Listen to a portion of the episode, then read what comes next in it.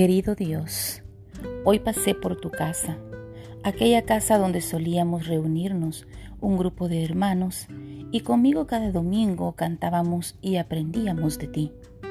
Mientras caminaba frente a aquel edificio tan bonito, venían a mí tantos recuerdos, los rostros de aquellos que al unísono entonaban voces de júbilo que subían al cielo.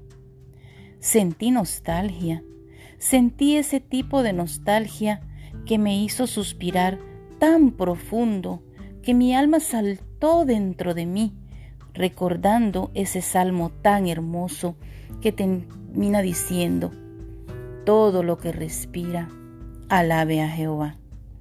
En ese instante, Señor, me arrepentí. Sí, me arrepentí de aquellos días en los que, movido por el cansancio o por tener otros planes, me quedaba en casa y no me acercaba a tu santo templo.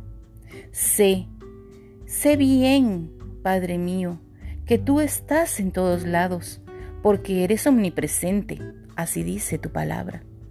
Pero hoy entiendo claramente y de manera concisa que el hecho de ir a la iglesia no es solo porque debo congregarme, así como lo dijo Pablo, el apóstol Pablo.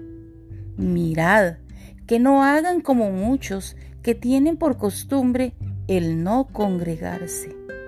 Hoy, Padre mío, mi buen Señor, quiero salir corriendo a tu templo cuando se abran las puertas y entrar por tus atrios de alabanza con alegría y con gozo, y con júbilo entonar las adoraciones que lleguen a tu trono para tocar tu corazón.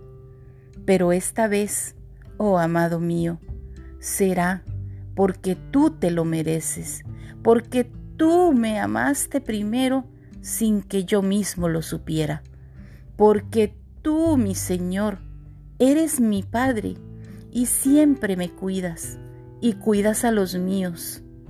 Por eso, Señor mío y Padre mío, sin más, me despido diciéndote, perdóname, perdóname Señor por mis ausencias y recíbeme de nuevo en tu regazo.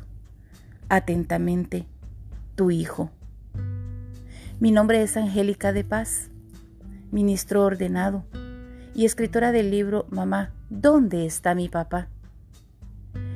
Estás escuchando un pequeño segmento del programa Hablemos con Dios. Que Dios te bendiga.